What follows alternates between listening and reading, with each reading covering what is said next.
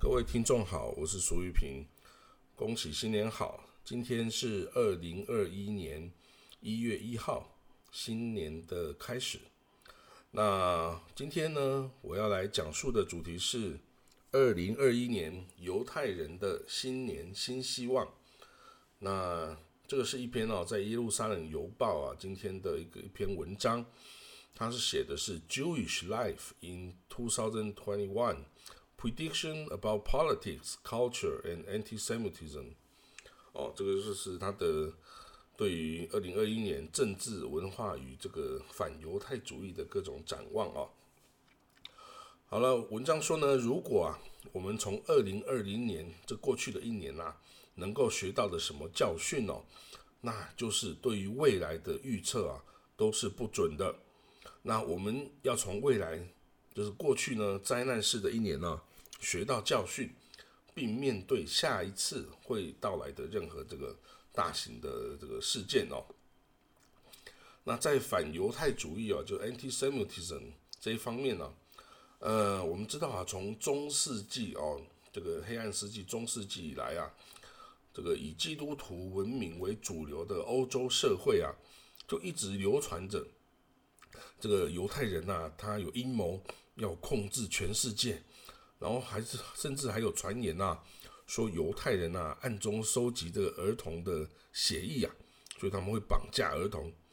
所以呢，一旦这个社会上啊有基督徒啊，他们儿童这个不见了、走失了，人们首先就会说：哎，这一定是犹太人的错哦，然后就去破坏这个去找犹太人的麻烦。那一直到今天呢，这些对犹太人啊错误而且偏狭的仇恨呐。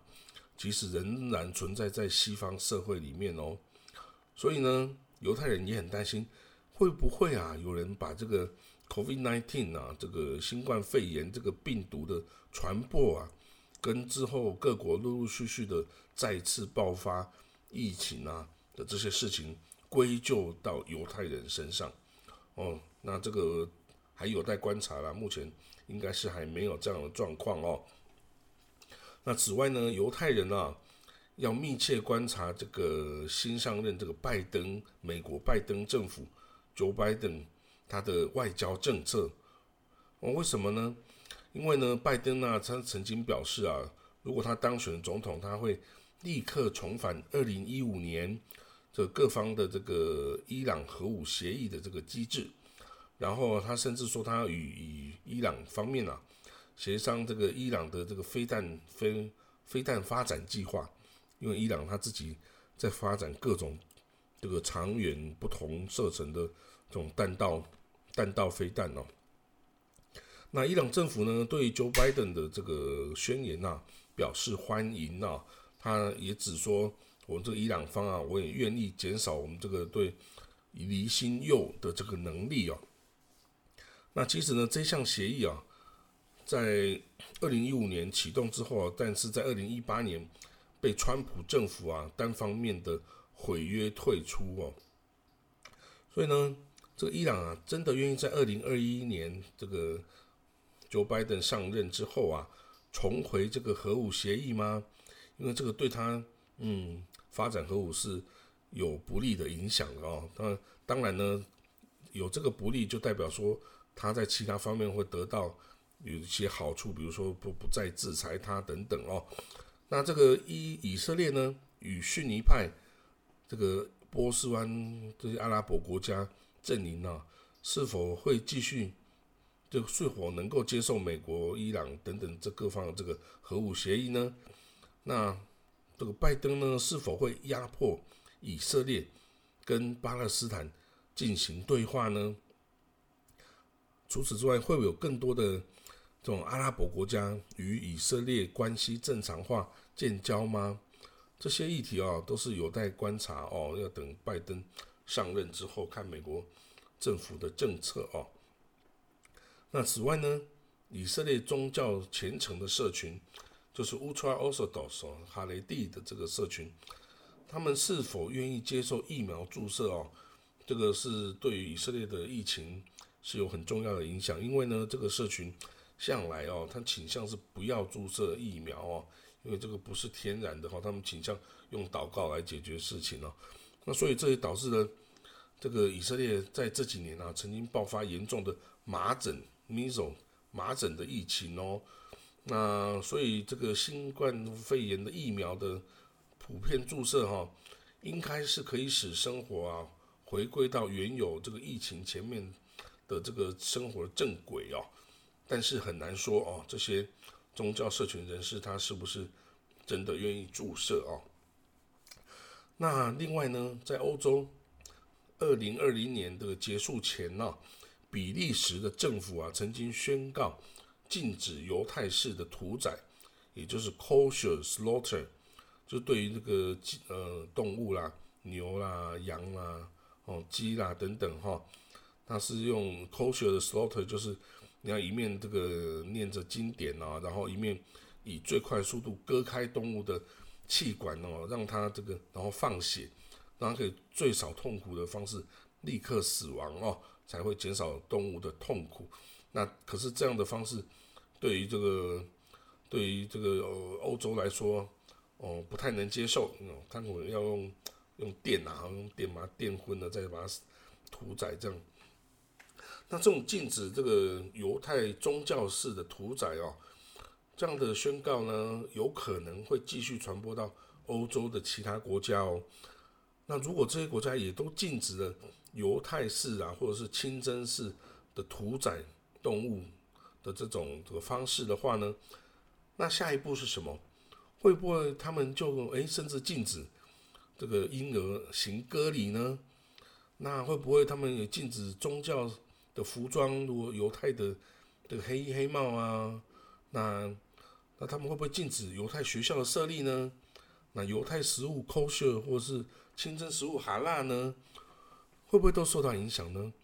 所以呢，对于这些宗教行为哦的规范啊或禁止啊，其实在这几年啊，成为这个欧洲啊极左派跟极右派势力哦，他们共同在奋斗的一个目标，因为对于他们来说。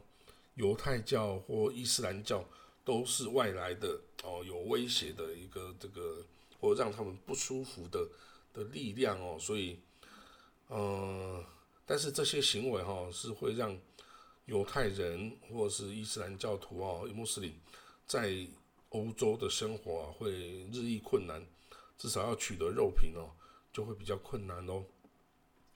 那 此外呢？犹太大屠杀就是 Holocaust，这些幸存者啊，近年快速的消失哦，就是过世，因为他们这个年纪已经非常老了啊。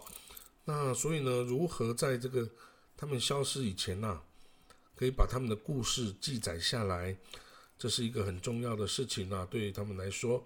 那此外呢，到底这个犹太大屠杀就是纳粹这个以这个最终方案来灭绝这个。犹太人呐，这个 Holocaust 到底应该被怎么样的方式来纪念呢？其实啊，这是一个政治议题，大过宗教议题哦。甚至呢，这个尤其在匈牙利啊跟波兰，他们这这几年啊，纷纷要建立自己国家的这个犹太大屠杀纪念馆。那他们纪念的方式是不是正确？哦，讲述的方式，哦，阐述的方式到底好不好？正不正确？哎，这都是很大的问题哦。然后呢，此外呢，以色列二零二一年啊的三月二十三号，他马上就要新一次的国会大选。那这个将决定呢，以色列史上在位最久的总理纳坦亚胡是否可以继续掌权哦。那他这个纳坦亚胡呢，目前面对有史以来最危险的这种这个境地哈。那国内他的党内哦，里库最大的反对的反对者啊，叫做基东萨尔。基东萨呢是有但他亚最有力的反对者哈，他已经出来组织一个新的政党，叫 New Hope Party，就新希望党。那这个新希望党立刻哦，已经呃接收了非常多的票数的支持哦，二十几票哦。呃，已经看着已经可以跟那个李库一争上上下。那当然，他的票很多是从那个蓝白党哦，就蓝白党之前是三十几席，那现在的预测民意调查，他已经过不了门槛，代表他马上要泡沫化消失了哦。那以色列史上啊，政党史上泡沫化消失的政党非常的多哦，有的通常都是一年一次，然后就消失了哦。那就是选民一直在找寻他心目中新的这个有希望的的对象哦。好了，那这个给呃，纳坦亚胡啊，他本身有多条的这个贪腐的诉讼案啊在身哦。那加上一般国民哦都不满他处理疫情的方式，使他的选情哦真的是看起来不是很妙。好了，那如果呢，那坦尼亚胡真的就无法续任总理的后呢，那向来与他结盟的这些右翼的这些宗教政党啊，Shas 啊、UTJ 啊等等，那很可能就会遇到很负面的冲击哦，包括这些宗教社群。处理疫情的方式啊，证明是一大失败哦。然后甚至这些宗教社群里面的年轻一代，有这种想要脱离社群的这种这种趋势哦，对他们来说都是很危险的。那听众朋友，你是不是觉得哎，这个以色列人哦，跟台湾还蛮像的，就跟台湾人呢很像，他们哦都只关心这个与自己啊切身相关的事情，或者是。就跟就以色列周边会发生的事情，他对于比较远的国家，比如说嗯拉丁美洲啊，或是远东东亚啊这些国家，太平洋国家，以色列人根本都毫不关心啊。这其实确实是这样哦，以色列人他跟我们一样，家庭关系非常的紧密，而且他因为他的安全情势都一直是不好的状态哦，所以他们。就只注重在解决自己切身相关的议题，那暂时就不太有时间去管到什么全球的事物啦。那即使如此呢，以色列许多高科技哦，可以解决，比如说缺水问题啦，那解决这个癌症啊，跟许多疾病的这种医学医疗科技，那也其实都可以使以色列贡献到全世界哦。那这也是台湾应该要效法的哦。我们要想。我们台湾呢，要怎么样在这个世界上做出自己的贡献来哦？那此外呢，嗯，我也想聊聊，跟当然，如果大家有一天跟以色列人相处的时候啊，犹太人相处的时候要怎么来做？我们可以看到啊，犹太人哦，他对于外人对他们的偏见跟刻板印象哦，是十分敏感的。说即使你对犹太人称赞哦，你说，哎呦，犹太人很聪明啊。很会赚钱呐，很会教小孩啊，嗯，这个高科技也是很强啊，等等。其实他们并不会觉得很高兴哦。为什么呢？因为你把他们跟其他人类啊给区分对待，呃，通常历史上这样的区分对待哦，通常是不好的，是负面的哦，也就是这个许多政府准备要迫害啊，或是。屠杀犹太人的前兆哦，所以说把他们区分开来。所以呢，如果有一天你跟以色列人相处的时候啊，我觉得建议您呐，不要就是以犹太人这个群体为目标来贴标签，就不管这个标签是好的或是不好的，你都不要去贴标签，而就是把对方哦当做单单一的个体哦来相处哦。那如果你觉得他对人很好，就说哦，你对人很好，不要就是说哦，你们犹太人对人很好，这样其实是没有必要的哦。那此外呢，犹太人呢跟欧美注重这种个人主义的的欧美人士是不一样的。以色列人啊，他的家庭关系非常紧密哦，你完全可以跟犹太朋友。聊他的，比如说他家族丰功伟业啊，你家族是从什么地方来的啊？摩洛哥吗？还是从法国啊？还是从伊拉克啊？等等哦，这种家族史他都会很愿意告诉你哦。啊，你也可以问他说：“诶，你结婚了没有啊？有几个小孩啊？哦，你的小孩有几个小孩？是男生女生各几个啊？啊，你希望他们以后做什么啊？或是你的小孩现在在做什么啊？等等，这些哦。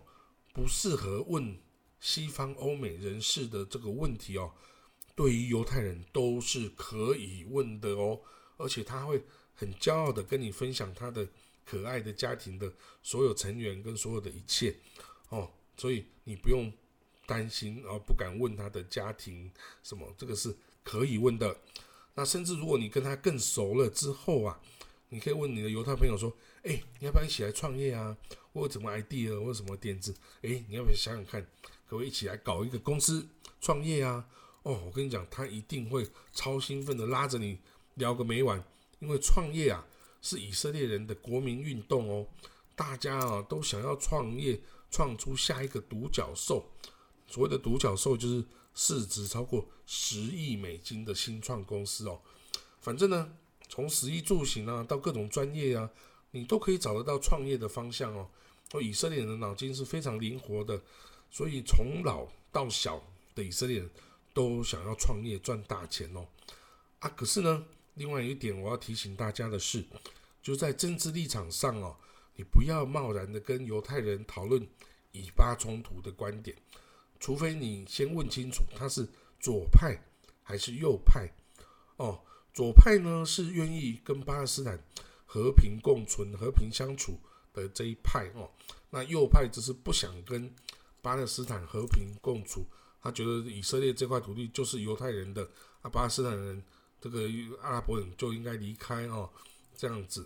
那这种两种价值观呢，我没有说没有办法说谁对谁错啦，因为这个就像嗯台湾一一样有这个。统独的问题啊，你没有办法改变谁，你也不可能说服他去接受另外一种说法哦。所以呢，为了避免影响感情哈，除非你已经知道你这个犹太朋友的政治立场，所以呢，否则呢，你就不要贸然的跟他讨论这个以巴纷争的问题哦。好了，我今天对于这个犹太人、犹太文化的说明呢，就到这里为止哦。那我们就期待下一集喽。好，谢谢各位，新年快乐！